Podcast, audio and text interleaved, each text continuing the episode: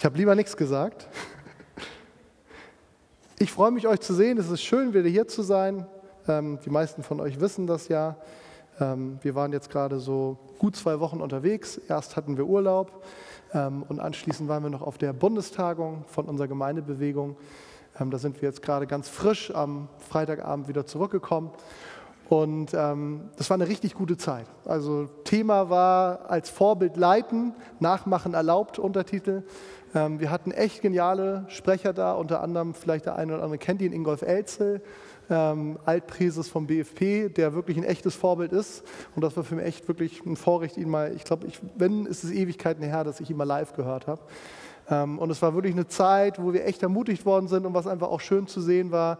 Ähm, das war nicht nur für uns so, sondern für unsere Kinder war das auch so. Die haben ein richtig geniales Kinderprogramm gehabt. Ähm, und die sind seitdem die ganze Zeit irgendwie am Lobpreis machen. Das ist richtig ansteckend. Und ich kann euch nur wärmstens ans Herz legen, die Tagung ist immer offen für ähm, jeden, der sich der Gemeinde zugehörig fühlt, selbst wenn man sich nicht zugehörig fühlen würde. Selbst dann könnte man ähm, dazu kommen. das wird nächstes Jahr wieder Anfang November sein. ich wenn der Jahreskalender rausgeht, findet ihr das da drin und ich kann euch nur empfehlen, euch das mal zu reservieren.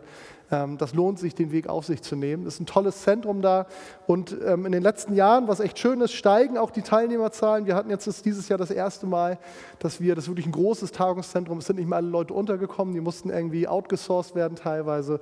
Von daher sollte man sich auch rechtzeitig anmelden, wenn man ein gutes Zimmer bekommen will. So viel als ähm, kleinen Werbeblock vorneweg und auch kleinen Bericht. Der Urlaub davor war auch sehr schön. Ähm, und ich bringe euch Grüße mit, ähm, Grüße von ganz vielen Leuten, die sich unserer Gemeinde verbunden fühlen. Ich will nicht alle aufzählen, aber einen will ich ganz explizit nennen. Das ist Christian, Christian Tom, mein Vorgänger. Ähm, und ähm, viele von euch kennen Christian, aber sicher einige auch nicht. Also Christian war bis vor knapp zehn Jahren hier Pastor in der Gemeinde und ich habe dann von ihm übernommen. Er ist seitdem in Mannheim Pastor und ähm, viele von euch wissen das, vor fünf Jahren gab es bei seiner Frau, bei Esther, gab es eine ähm, Diagnose, dass sie an schwarzen Hautkrebs erkrankt ist. Das war sehr dramatisch damals, bis zu einem Punkt, wo sie eigentlich davon ausgegangen sind, das wird nicht mehr. Und hat Gott wirklich eingegriffen. Und sie war jetzt fünf Jahre lang krebsfrei und jetzt sollte im Sommer die letzte Untersuchung sein. Ähm, und da haben sie was gefunden. Und die aktuelle Situation ist nicht gut. Es gibt mehrere Metastasen. Ähm, und ich will das einfach so als Gebetsliegen anliegen. Ich habe ihn auch gefragt, er hat gesagt, macht das auf jeden Fall, an euch weitergeben. Also rein medizinisch sieht es nicht gut aus. Also das ist wirklich, also so hat das formuliert, wenn, brauchen wir ein Wunder, das ist das, was wir eigentlich sehen. Medizinisch geht es um, um Verlängern, aber da ist aktuell bei der Diagnose nicht mehr viel zu machen. Von daher lasst uns wirklich diese Chance ergreifen, für sie zu beten. Und ich möchte das jetzt auch tatsächlich gleich machen, auch in Verbindung noch für zwei andere. Ähm, dies ist jetzt schon so lange, dass es mal leicht ist, dass es hier bei uns in der Runde in Vergessenheit gerät. Ich will einmal nochmal Else nennen, ähm, die jetzt schon seit etlichen Wochen in Kur ist. Bei ihr geht es auch darum, ähm, dass sie überhaupt erstmal auf die Beine wiederkommt. Ähm, und ich will auch Fabian nennen, der ja auch mit seiner ähm, Krebserkrankung, also Blutkrebs hat er, für die, die ihn nicht kennen, ähm, jetzt auch schon seit vielen Monaten in Behandlung ist. Bei ihm sieht es gut aus, muss man dazu sagen. Also die Behandlung hat gut angesprochen. Sie können keine Krebszellen mehr feststellen. Also die Behandlung, die er jetzt bekommt, da geht es darum, um ganz sicher zu gehen, dass es auch nicht zurückkommt. Und trotzdem ist diese Chemotherapie, jetzt gerade hat er mal wieder einen Block von insgesamt knapp vier Wochen. Ich glaube, so zwei, drei stehen noch aus die ja wieder in Behandlung ist. Und das sind alles Leute, die brauchen echt unser Gebet. Auch Sie als Familie, ähm, ihr wisst das, oder die ihr sie nicht kennt, wisst es nicht. Sie haben drei kleine Kinder. Jetzt ist gerade meine Schwester, ähm, ist jetzt auch selber gerade erkältungsmäßig krank, deswegen ist sie heute auch nicht da. Ähm, und wir wollen es nicht nur hier machen, sondern ich möchte euch wirklich echt ermutigen, immer wenn ihr dran denkt, betet für die, ähm, für die drei und es gibt bestimmt noch viele andere Anliegen, aber die sind mir gerade so besonders vor Augen. Ich habe so eine schöne Tradition, wenn ich unsere dritte abends ins Bett bringe, dann ist das immer die Zeit, wo wir auch für all die Kranken beten, die wir gerade so vor Augen haben und für eine andere Sachen. Und so kann ich euch das nur ähm, empfehlen, vielleicht tatsächlich irgendwie so einen Zeitpunkt am Tag zu haben, wo ihr auch wirklich ähm, genau das nutzt, weil Gebet kann echt viel verändern. Und deswegen wollen wir das jetzt nutzen. Steht doch nochmal auf mit mir zusammen, dass wir für die drei einfach beten und einstehen, ähm, weil weil Gott kann Großes tun und er will es auch. Jesus, wir kommen jetzt wirklich zu dir. Jesus, wir segnen Else, wir segnen Fabian und wir segnen auch Esther, Jesus, und wir danken dir dafür, dass du ein guter Gott bist, Jesus. Und wir sehen es in deinem Wort, aber auch in unserem eigenen Leben, Jesus. Das sind so viele Beispiele, auch Menschen, die hier heute berichten könnten, wo du eingegriffen hast und Wunder getan hast, Jesus. Und wir verstehen es nicht und wir wissen es nicht, warum es manchmal passiert und manchmal auch nicht. Und trotzdem wollen wir wirklich nicht müde werden in unserem Vertrauen, in unserem Glauben, sondern wir wollen zu dir kommen, dem Schöpfer des Himmels und der Erde. Wir wollen zu dir kommen, der nicht nur für unsere Sünde ans Kreuz gegangen ist, sondern durch deine Striemen sind wir auch geheilt, innerlich und äußerlich, Jesus. Und so wollen wir ganz besonders für diese drei, aber auch für die anderen, die wir jetzt vielleicht vielleicht vor Augen haben, die wirklich Gesundheit brauchen an ihrem Körper und vielleicht auch an ihrer Seele, Jesus. Wollte ich bitten, dass du eingreifst, dass du jede Krankheit nimmst, Jesus. Wir danken dir all das, was möglich ist, medizinisch heutzutage, aber du siehst auch, die Medizin kommt immer wieder an ihre Grenzen. Und nicht erst da willst du eingreifen und willst du wirken. Und so sprechen wir einfach Heilung und Kraft und Stärke aus über sie und ihre Familien. Wir danken dir, dass du ganz nah bei ihnen bist und dass du wirklich ein Gott bist, der Heilung schenkt. Jahwe Rapha, das ist dein Name, der Herr, der mich heilt. Dafür danke ich dir in Jesu Namen. Amen. Ihr dürft euch gerne wieder setzen. Einfach so als Nebenbemerkung, ähm, weil ihr euch vielleicht auch fragt, wie geht's Christian und Esther jetzt auch gerade damit? Ähm, ich habe ähm, schon ein paar Mal mit ihm jetzt in letzter Zeit auch darüber gesprochen, er hat das auch nochmal bekräftigt. Er meint, klar, er kann nicht sagen, die sind total locker damit, aber dadurch, dass sie vor fünf Jahren eigentlich, sage ich mal, schon so darauf vorbereitet waren, es, es, kann zu Ende gehen, sagt er, dass sie in sich, in sich einen großen Frieden haben. Also sie sind jetzt nicht irgendwie total verzweifelt und aufgelöst. Ähm, Esther, die ist sogar am Arbeiten, nicht weil sie muss, sondern weil sie es will. Ähm, und ähm, von daher, das ist gut, aber trotzdem dürft ihr natürlich auch für sie beten, dass es auch so bleibt. Ähm, für ihre Kinder ist es nochmal ein bisschen anderes, meint er. Das ist nochmal eine andere Herausforderung. Also auch da geben, neben dem Thema Gesundheit dürft ihr auch da einfach so für ihre, ihre Seele einfach gerne beten. Ich versuche jetzt mal den Sprung zu schaffen zu meinem Predigtthema. Die von euch vor drei Wochen da waren, ähm, da war eigentlich äh, meine Planung, dass ich genau diese Predigt halte, die ihr jetzt von mir hört. Und habe mich dann ähm, relativ spontan von Gott überzeugen lassen, dass gerade das Thema Israel mehr dran ist. Und von daher freue ich mich, dass jetzt dieses Thema, was sich auch echt mich begeistert, euch ähm, näher bringen darf. Es geht um das Thema deine wahre Identität. Und wenn ihr mal so ein paar Wochen zurückdenkt ähm, oder auch so zwei, drei Monate, dann haben wir in dieser Zeit viel über das Thema gehört, wie wir das schaffen können, die Menschen mit der besten Botschaft der Welt zu erreichen, was es bedeutet, ein Zeuge zu sein, die frohe Botschaft weiterzugeben. Und ich glaube, wenn ihr bei den meisten Predigten dabei wart, wo es so darum ging, ich glaube, es ist jetzt tatsächlich schwierig, ähm, das nicht mehr bejahen zu können. Das ist wichtig, das ist unser Auftrag, das wollen wir. Ich möchte heute aber nochmal an einer anderen Stelle einhaken, nämlich an dieser Stelle und dieser Frage, welches Bild habe ich eigentlich von mir selbst? Welches Bild habe ich von mir selbst? Weil es könnte ja sein, dass ich die Botschaft, die gute Botschaft vom Kreuz und dass Jesus gekommen ist, um die Menschen zu retten, dass ich diese Botschaft bejahe und dass ich sage, ja, das ist die wahre Botschaft, das ist die beste Botschaft von allen, ja, die muss weitergegeben werden, aber gleichzeitig sage ich vielleicht, das stimmt, aber ich fühle mich nicht geeignet, ein Botschafter zu sein. Die Botschaft ist gut, aber ich bin ein ungeeigneter Botschafter erstmal nebenbei gesagt, wenn das dein Empfinden ist, dann bist du schon mal ganz gut davor, weil das stimmt. Ähm, rein rational gesehen, warum Jesus dich und mich ausgewählt hat, sein Botschafter zu sein, das macht überhaupt gar keinen Sinn. Da hätte er definitiv bessere Leute finden können. Aber er hat es eben einmal gemacht. Er hat gesagt, ich will dich und ich will dich zubereiten, dass du genau der richtige Botschafter bist bei den Menschen, zu denen ich dich senden werde. Es geht hier um die Frage, was denke ich eigentlich über mich selbst. Also was ist mein Empfinden? Wo steckt meine Identität? Aber es geht auch um die Frage, was denkt denn Gott eigentlich über dich? Was sieht er in dir? Und wir werden heute feststellen, an einem biblischen Beispiel, aber ihr werdet es sicher auch aus eurem eigenen Leben kennen, dass manchmal unser eigenes Selbstgespräch über uns und den Blick, den Gott auf uns hat, extrem unterschiedlich sind. Und dazu wollen wir uns heute mal eine spannende Person aus der Bibel anschauen, die meiner, meines Wissens normalerweise ein bisschen zu kurz kommt. Ähm, da gibt es einige Kapitel über die, aber ich habe noch nicht viele Predigten über sie gehört. Und das ist der Jephthah. Und der Predigtext Richter 11, die Verse 1 bis 11, ich will euch einfach mal in seine Geschichte mit hineinnehmen. Richter 11, 1 bis 11.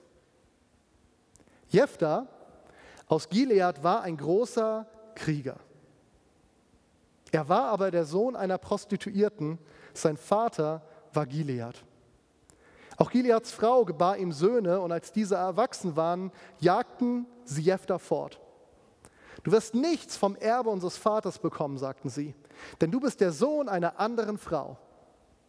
Jephthah floh vor seinen Brüdern und ließ sich im Land Tob nieder. Eine Gruppe zwielichtiger Männer schloss sich Jephthah an und zog mit ihm umher. Etwa um diese Zeit kam es zum Krieg zwischen den Ammonitern und Israel, also ein Nachbarstaat. Als die Ammoniter angriffen, gingen die Ältesten von Gilead ins Land Tob, um Jephthah zu holen. Sie baten ihn, komm zurück, du sollst unser Oberbefehlshaber sein, hilf uns im Kampf gegen die Ammoniter. Doch Jephthah entgegnete ihnen, habt ihr mich nicht gehasst und aus dem Haus meines Vaters vertrieben? Warum wendet ihr euch jetzt an mich, wo ihr in Not seid? Wir wenden uns an dich, weil wir wollen, dass du mit uns in den Kampf gegen die Ammoniter ziehst. Antworteten die Ältesten von Gilead. Du sollst der Herrscher über das ganze Volk von Gilead werden. Da fragte Jephthah, wenn ich mit euch komme und der Herr mir den Sieg über die Ammoniter schenkt, werde ich dann wirklich euer Herrscher sein? Der Herr ist unser Zeuge, erwiderten die Ältesten von Gilead. Hiermit versprechen wir zu tun, was wir vereinbart haben. Da ging Jephthah mit den Ältesten von Gilead und das Volk machte ihn zu seinem Anführer und zum Oberbefehlshaber des Heeres. In Mitzbah brachte Jephthah alle Anliegen, die ihn bewegten, vor den Herrn. Ich möchte diese Predigt anfangen mit dieser Frage, an und aufgehangen an dieser Geschichte vom Jephthah. Was sieht Gott in dir? Und ich finde es ganz spannend, wie dieser Text anfängt. Er fängt an mit dieser Aussage, Jephthah aus Gilead war ein großer Krieger. So fängt er an und dann, und er war der Sohn einer Prostituierten. Zwei absolute Gegensätze. Aber es fängt an mit dieser Aussage, Jephthah aus Gilead war ein großer Krieger oder man könnte auch übersetzen, er war gewaltig an Kraft. Und dieser Name, Jefte, auch den kann man übersetzen, der heißt so viel wie, er wird öffnen. Also Jefta bekommt diesen Namen, er wird öffnen. Und die Berufung, die Jefta hatte, das erkennen wir an seinem Namen, die war von vornherein von Gott schon festgelegt. Er sah in diesem Baby, was geboren wurde unter solch widrigen Umständen, er sah darin einen Mann, der eines Tages einmal Großes erreichen würde. Er sah in ihm eine Person, die eines Tages Schlüsselgewalt tragen würde in seinem Volk. Und deshalb hat Gott sich darum gekümmert, dass Jephthah diesen ganz besonderen Namen bekommen hat, der eigentlich überhaupt gar nicht so zu seiner Situation, in die er hineingeboren wurde, gepasst hat. Gott wusste, Jephthah würde in seine Berufung hineinwachsen. Und ich denke da an eine Bibelstelle aus dem Jesaja, aus dem Propheten Jesaja, Jesaja 43, Vers 1. Da wird uns zugesprochen, doch nun spricht der Herr, der dich Jakob geschaffen hat und der dich Israel gebildet hat, hab keine Angst. Ich habe dich erlöst, ich habe dich bei deinem Namen gerufen, du gehörst mir. Gott sagt, ich habe dich bei deinem Namen gerufen, du gehörst mir. Das sagt er zu Jephthah, das sagt er zu seinem Volk bis heute und das sagt er zu dir und mir. Ich habe dich bei deinem Namen gerufen, du gehörst mir. Da ist ein spezieller Name, den Gott für dich gewählt hat. Und vielleicht kennst du ihn, vielleicht kennst du ihn auch noch nicht. Etwas, was Gott in dir sieht und ob du dann so offiziell heißt oder nicht, das sei dahingestellt. Aber das ist so einer der Gründe, warum sich Mönche, wenn sie, ähm, schon bis heute ist das so, ähm, sag ich mal, in diesen Stand eintreten, oft einen Namen wählen, um zu zeigen, da ist was Neues. Und wir sehen in der Bibel Abraham, der berufen wird, Sarah und andere, die auch einen neuen Namen vom Gott bekommen, um das auszudrücken, da steht auf einmal etwas anderes über dein Leben, weil Gott dich sieht und weil er dich bei deinem Namen gerufen hat. Gott liebt uns, er liebt dich und er hat einen Plan für dein Leben. Er sieht das Potenzial, das in dir verborgen liegt und sein Ziel ist, er will dieses Potenzial hervorbringen. Das gilt für dich ganz persönlich, das gilt auch für ganze Gemeinden und auch für uns als Gemeinde. Und da ist es ganz egal, was andere Menschen vielleicht in dir sehen oder auch nicht sehen, was du selbst in dir siehst oder nicht siehst. Gott schaut in dich hinein und er sieht etwas Wunderbares, was vielleicht kein anderer sehen kann. Er sieht diese Kostbarkeiten in dir, von denen Jesaja schreibt. Und Jesaja schreibt, Jesaja 43, Vers 4, weil du in meinen Augen kostbar bist und wertvoll und weil ich dich liebe. In den Augen Gottes bist du kostbar und er sieht einen großen Wert in dir und er liebt dich. Nimm das doch mal als einen ganz persönlichen Zuspruch heute für dich und da ist niemand, für den das heute nicht gilt. Das ist Gottes Realität für unser Leben. Und das ist die Wahrheit. Wenn Gott uns anschaut, dann sieht er seinen Sohn, dann sieht er Jesus. Denn als Jesus am Kreuz für dich und für mich und für jeden Menschen, der das annehmen will, starb, da hat er die Realität total verwandelt. Er hat uns freigekauft und er hat unser Leben von vornherein zu etwas Großartigem bestimmt. Als seine Nachfolger ist das unsere Grundbestimmung. Gott hat was Gutes, was Wunderbares mit dir vor. Aber das ist ja erstmal so die eine Seite. Das ist, was Gott in dir sieht. Und schön wäre, wenn das das Einzige wäre, was bei uns immer so ähm, eine Rolle spielen würde. Aber leider ist es ja oft nicht so, sondern das, was ja oft viel lauter ist, sind die Stimmen, was wir selbst zu uns sagen und was andere vielleicht auch über uns sagen. Das ist diese Frage, was siehst, was siehst du und was sehen andere in dir? Und das ist dann schon gleich der zweite Teil von Vers 1. Jephthah war ein großer Krieger, er war aber der Sohn einer Prostituierten. Sein Vater war Gilead. Auch Gileads Frau gebar ihm Söhne und als diese erwachsen waren, jagten sie Jephthah fort. Du wirst nicht vom Erbe unseres Vaters bekommen, sagten sie, denn du bist der Sohn einer anderen Frau. Jephthah floh vor seinen Brüdern und ließ sich im Land Tob nieder. Also auf der einen Seite ist das, was Gott in uns sieht und sein Auftrag, und auf der anderen Seite ist das, was wir selbst in uns sehen und andere und was wir auch erstmal oft erleben. Und Jephthah definitiv ist der in einer extremen Situation. Seine Mutter war eine Prostituierte und sein Vater, der hat eigentlich eine andere Frau gehabt und hat dann mit der auch eheliche Kinder, würden wir sagen, bekommen. Und Jephthah wuchs als Sohn einer Prostituierte, als uneheliches Kind mit seinen Geschwistern auf. Das war seine, seine Identität von dem Moment an, wo irgendwie was begreifen konnte. Das wurde ihm sicherlich auch immer wieder klar gemacht von seinen Brüdern, bevor sie ihn schon weggejagt haben. Du gehörst nicht dazu. Du bist hier wirklich das kleinste Licht überhaupt. Du hast überhaupt gar nichts zu sagen. Und als es dann irgendwann so weit kam, dass er älter wurde, haben sie gesagt, und jetzt hau ab. Er musste fliehen vor seinen Brüdern. Wir wollen mit dir nichts mehr zu tun haben. Und wenn wir uns die andere Seite anschauen, sein Vater, kann man sich auch die Frage stellen, was ist denn das für ein Mann gewesen? Wir hören ja nicht so viel ihn, über ihn. Das Einzige, was wir hören, ist, dass er offensichtlich mit einer Prostituierten einen Sohn gehabt hat und dass er Gilead hieß. Gilead kann man übersetzen, das heißt so viel wie hart und rau. Und wenn wir so in die Wurzel des Wortes reingehen, dann heißt es so viel wie das Aufbrechen einer Wunde, Losbrechen, Streitanfang. Das war der Name seines Vaters und in der Bibel ist das meistens nicht von ungefähr solche Namen. Das hat definitiv, können wir stark von ausgehen, seine Persönlichkeit aus, äh, ausgemacht.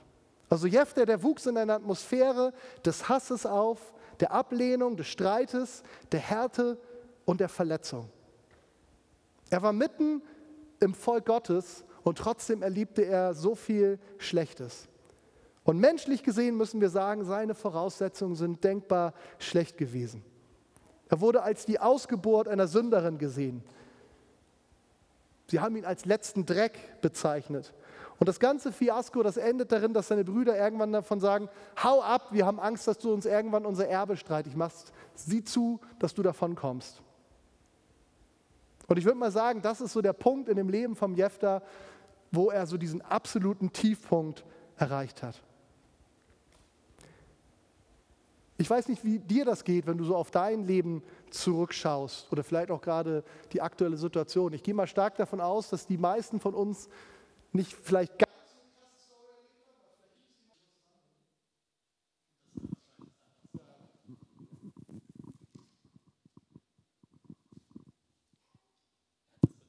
Ich danke dir. Super, dass wir so coole Techniker haben, oder?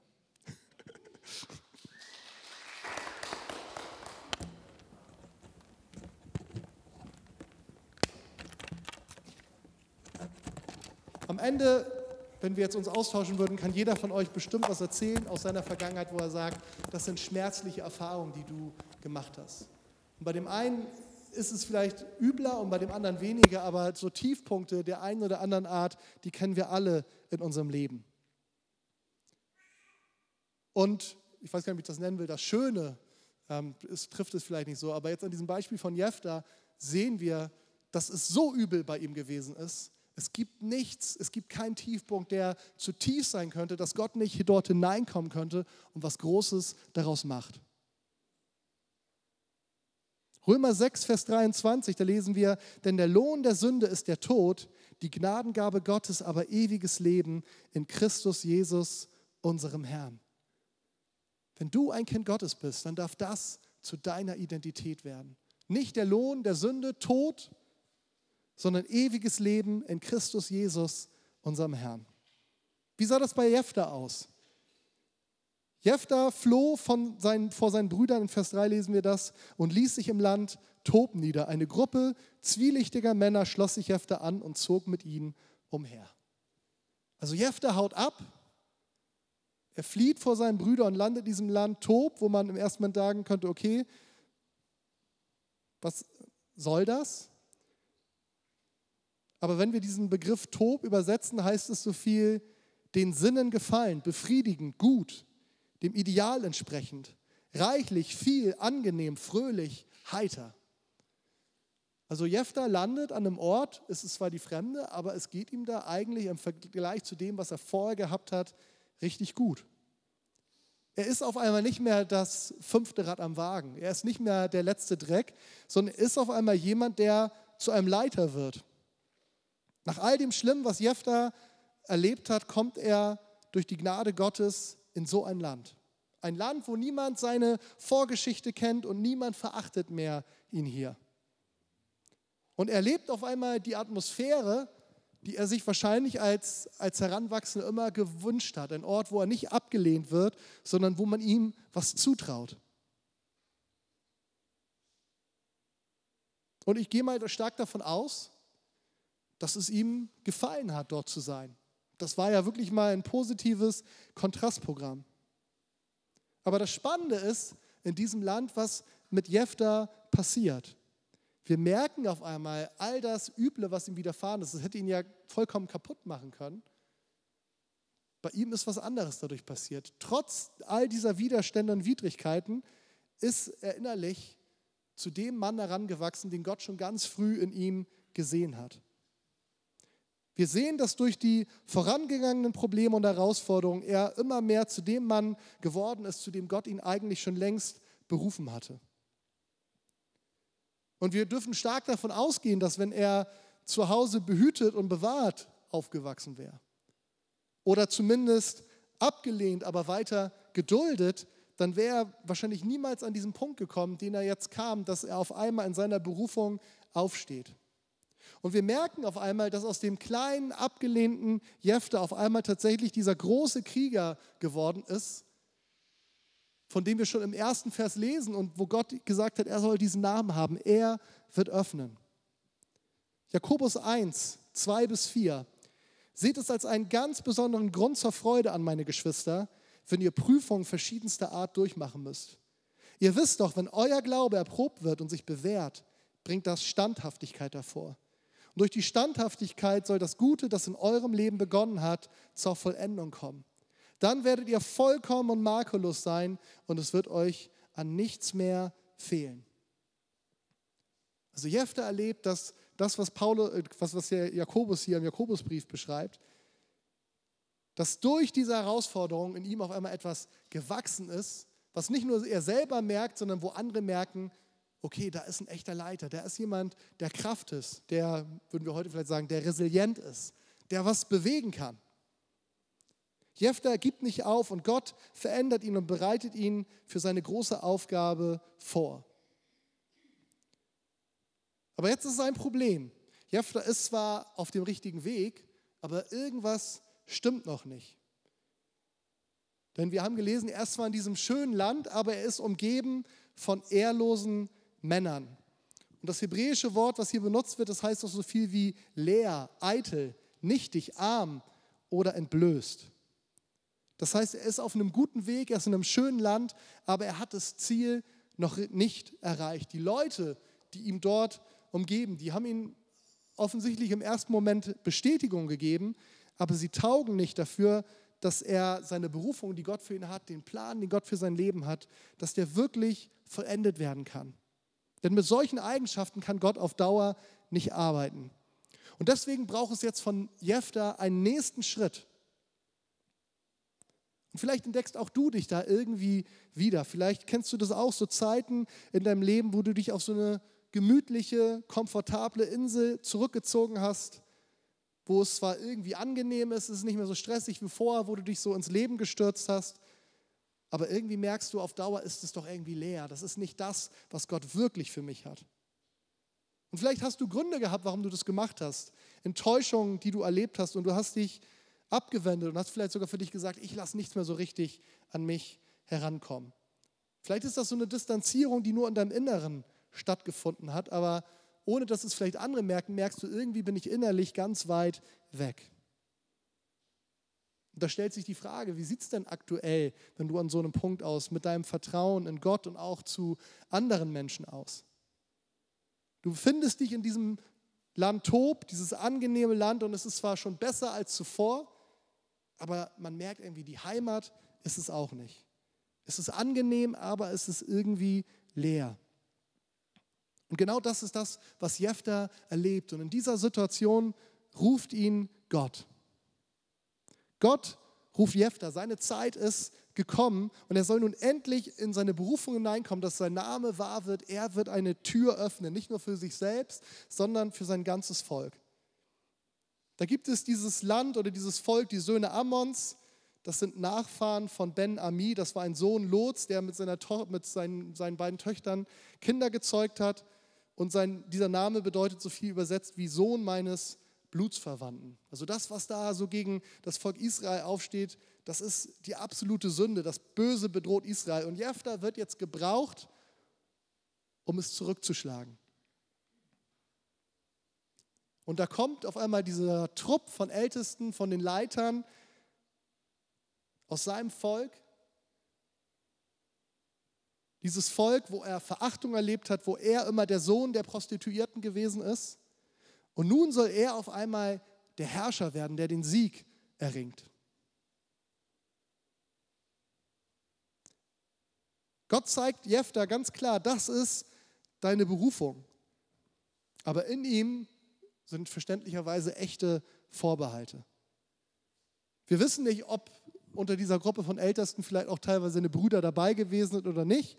Auf jeden Fall steht sie für diese Gruppe, die ihn abgelehnt hat. Das merken wir an seiner Reaktion.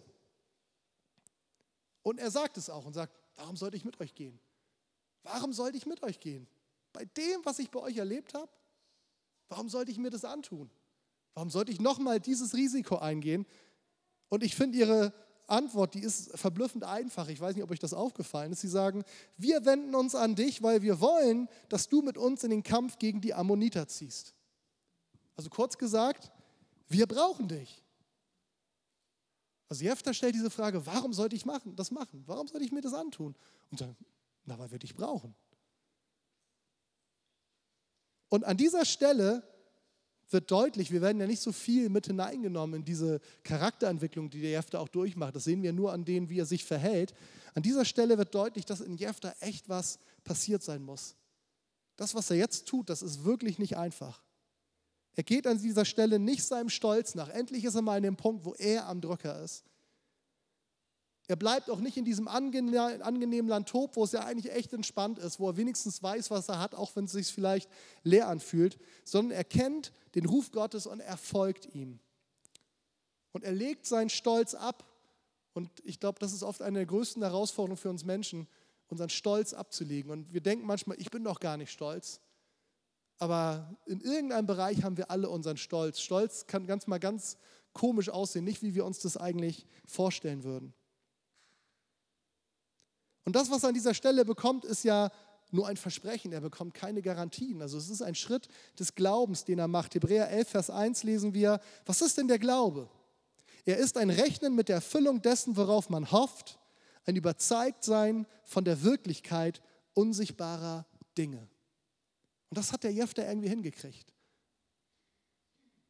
Diese Gruppe, die für die steht, die ihn gequält haben, die machen ihm Versprechen. Und er hätte eigentlich keinen Grund gehabt, ihm das abzunehmen. Aber er macht es, er wagt Glauben.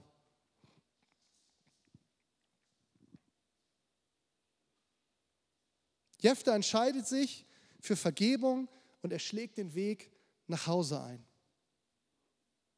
Und auch da können wir wieder bei uns landen und fragen, wofür entscheiden wir uns, wenn Gott bei uns anklopft? Vielleicht auch gerade aus der Erfahrung von Enttäuschung oder vielleicht sogar Ablehnung. Leisten wir dem Ruf Gottes Folge und nehmen den Platz ein, den er für uns vorgesehen hat, wozu er uns bestimmt hat, oder bleiben wir eher zurück in dem, was eigentlich leer ist. Aber das Zurückbleiben und nicht auf Gottes Ruf hören, das bedeutet halt die Gemeinschaft mit Eitelkeit und Leere, die innere Armut.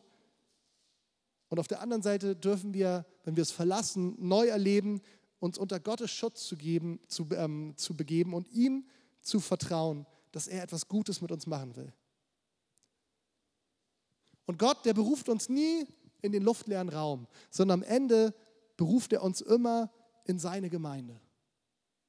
Wie das dann genau aussieht, ich meine nicht, dass es jetzt unbedingt einen Gemeindedienst hat, aber Berufung, so wie ich das verstehe nach dem biblischen Bild, der Rahmen ist immer Gemeinde. Das kann dann auch mal ein Außenposten sein, aber es ist nicht irgendwie der Einzelkämpfer, den Gott da haben will.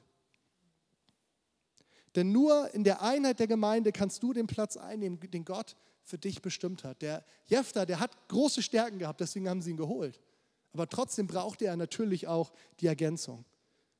Und wenn ihr die Geschichte mal weiterlest, das ist ähm, spannend und also er gewinnt, aber es wird später persönlich für ihn nochmal echt heftig. Da merken wir, der hat große Stärken gehabt, aber der definitiv auch Defizite gehabt und musste ziemlich bitter daraus lernen. Das ist kein leichter Tobak, wenn man in der Geschichte weitergeht. Gott will keine Einzelkämpfer, die auf sich selbst zentriert sind, sondern er will Männer und Frauen, die aufstehen, das Alte hinter sich lassen und Neues wagen zu vertrauen. Und das führt mich zu Hebräer 11, die Verse 31 bis 34. Da wird nämlich in diesen Versen genau dieser Jefter als Beispiel aufgegriffen. Wie kam es, dass die Prostituierte Rahab vor dem Verderben bewahrt blieb, das über Jericho hereinbrach? Der Grund dafür war ihr Glaube. Die anderen Einwohner hatten sich Gott nicht unterworfen, sie aber hatte die Kundschafter der Israeliten freundlich bei sich aufgenommen. Wie viele andere Beispiele wären noch zu nennen? Die Zeit fehlt mir, um auf Gideon und Barak einzugehen, auf Simson und Jephthah, auf David und Samuel und auf die Propheten.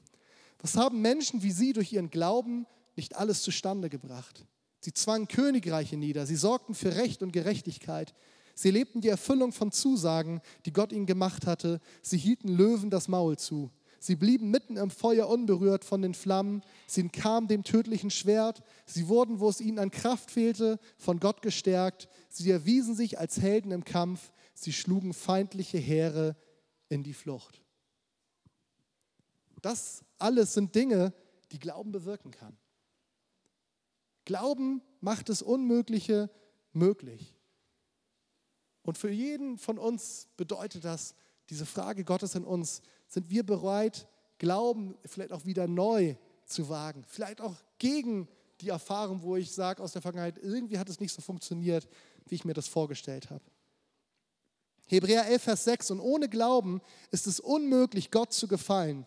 Wer zu Gott kommen will, muss glauben, dass es ihn gibt und dass er die belohnt, die ihn aufrichtig suchen. Glauben ist etwas, was Gott gefällt. Wenn wir ihm vertrauen, das macht ihm wirklich Freude. Nicht unsere Leistung, nicht alles, was wir für ihn so auf die Beine stellen, sondern dieses einfache, und Jesus sagt es an einer anderen Stelle, dieses einfache, kindliche Vertrauen. Ich weiß, du bist mein Vater, du meinst es gut mit mir. Nicht ich, nicht andere Menschen legen meine Identität fest, sondern du machst es. Du, was du über mich sagst, das ist wichtig. Das ist dieses Vertrauen, das ist dieser Glaube, der Gott gefällt. Und diese Aufzählung, was da alles groß draus dann ähm, entstehen kann, das ist am Ende dann gar nicht unser Verdienst, sondern das ist, was Gott aus diesem kleinen Samen dann alles entstehen lassen kann. Glauben und Vertrauen gehen Hand in Hand. Und deswegen lesen wir auch in Hebräer 10, Vers 35, dass wir unser Vertrauen nicht wegwerfen sollen. Wusstet ihr das, dass man sein Vertrauen wegwerfen kann oder vielleicht sagst du auch in die Tonne treten? Und vielleicht kennst du das. Situationen in deinem Leben, wo du das zumindest zeitweise genau gemacht hast. Du hast dein Vertrauen weggeworfen. Und das Geniale ist, an diesem Beispiel von Jefta können wir das sehen, wenn das auf mich und dich zutrifft, dann sehen wir an Jefta, dass es möglich ist, dass wir dieses Glau diesen Glauben und dieses Vertrauen wiederfinden können. Und dass wir dann nicht einfach nur irgendwie weitermachen, sondern auf einmal merken wir, durch diese Krise ist es auf einmal viel tiefer geworden. Es ist viel tiefer verwurzelt. Ich bin überzeugt davon, dass Gott über deinem Leben, für jeden Einzelnen, der hier ist, genau das, was er auch über Jefta gesagt hat, ausgesprochen hat, er, sie wird öffnen. Gott hat dir einen Schlüssel gegeben, vielleicht sogar mehrere, aber mindestens einen, wo er sagt, ich habe da was in dich hineingelegt, ich habe einen Auftrag, eine Berufung für dein Leben und das will und kann ich nur durch dich machen. Ich kann nicht auf dich verzichten. Ich brauche dich. Niemand, der heute hier sitzt, ist austauschbar. Niemand, der heute hier ist, auf den kann Gott verzichten. Mal abgesehen davon, unsere Stadt ist voll mit Menschen, die genau auch zu dieser Gruppe gehören, wo Gott sagt, auf die will ich auch nicht verzichten.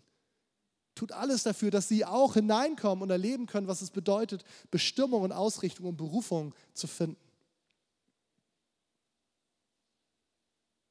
Ich möchte dir Mut machen, dass du dich nicht abhalten lässt von, von Bitterkeit, wenn sie vielleicht auch nur erstmal nur ganz klein ist oder von irgendwelchen Vorfällen in der Vergangenheit, sondern dass du mit Gottes Hilfe es wagst, nach vorne zu staunen, die Stimme Gottes zu hören, ihn zu suchen und seine Berufung zu ergreifen.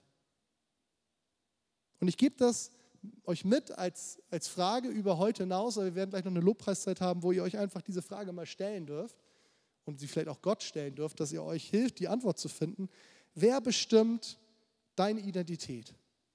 Ganz aktuell. Wer sagt dir, wer du bist?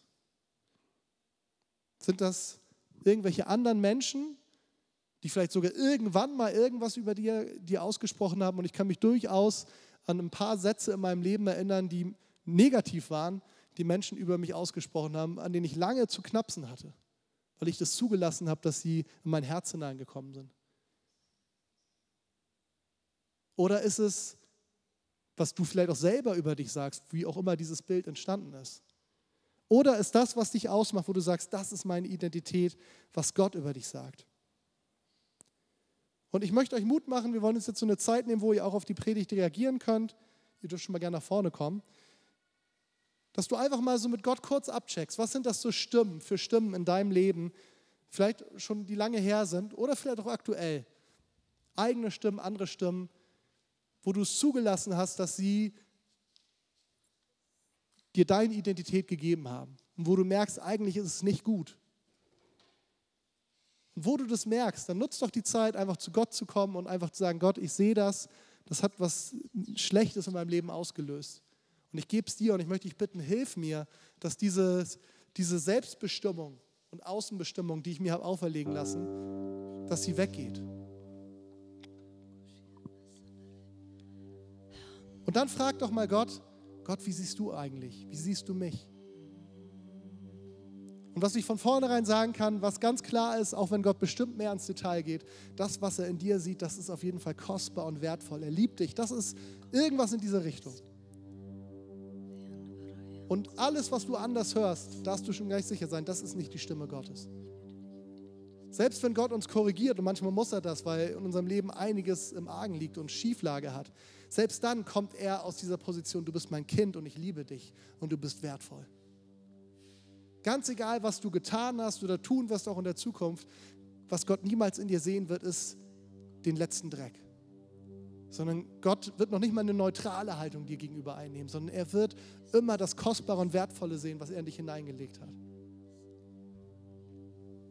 Und wo du merkst heute vielleicht auch, dass du falschen Bildern über dir Raum gegeben hast in deinem Leben, dann mache ich dir Mut, eine Entscheidung zur Buße zu treffen. Buße bedeutet ja nichts anderes als Umkehr. Also ich gehe in eine Richtung, ich halte an und ich drehe um und ich gehe in eine andere Richtung.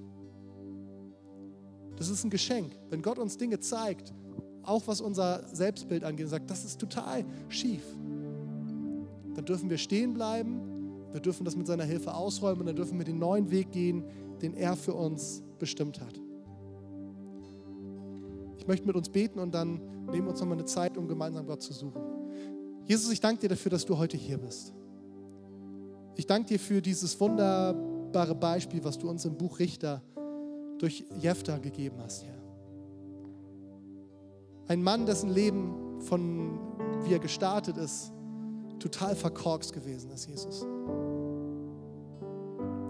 Ein Mann, dessen Leben eigentlich menschlich gesehen zum Scheitern verurteilt war. Jesus, aber ich danke dir dafür, dass auch wenn zu der Zeit niemand den Wert, den er hatte in Jephtha gesehen hat, Jesus, du hast ihn gesehen, Jesus. Wir lesen in dem Psalm, dass du jeden einzelnen von uns bereits im Mutterleib gebildet hast und dass du uns gestaltet hast und dass du uns angeschaut hast. Das, was du gesehen hast, das war gut, Herr. Jesus, ich lege dir all das hin, Jesus, was jeder Einzelne heute so erlebt und auch ich, was uns zugesprochen wurde im Lauf unseres Lebens, was wir uns selbst zugesprochen haben, was unsere Identität angeht, Jesus. Und das sind ja auch nicht nur schlechte Dinge, das sind auch viele gute Dinge hoffentlich dabei.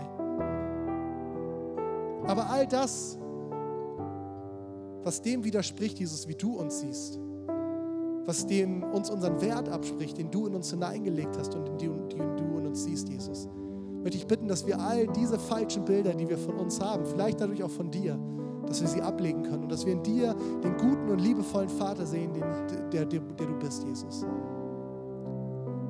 Komm du mit deiner Wahrheit heute Nachmittag, deck du jede Lüge auf, die wir glauben über dich und über uns, Jesus. Und zeig uns, Jesus, wie sehr du uns liebst. Und dass du einen wunderbaren Plan mit uns hast und du lädst uns ein, zu vertrauen und diesen Plan mit dir zu entdecken und darin zu leben, Jesus. Dafür danke ich dir. In Jesu Namen. Amen.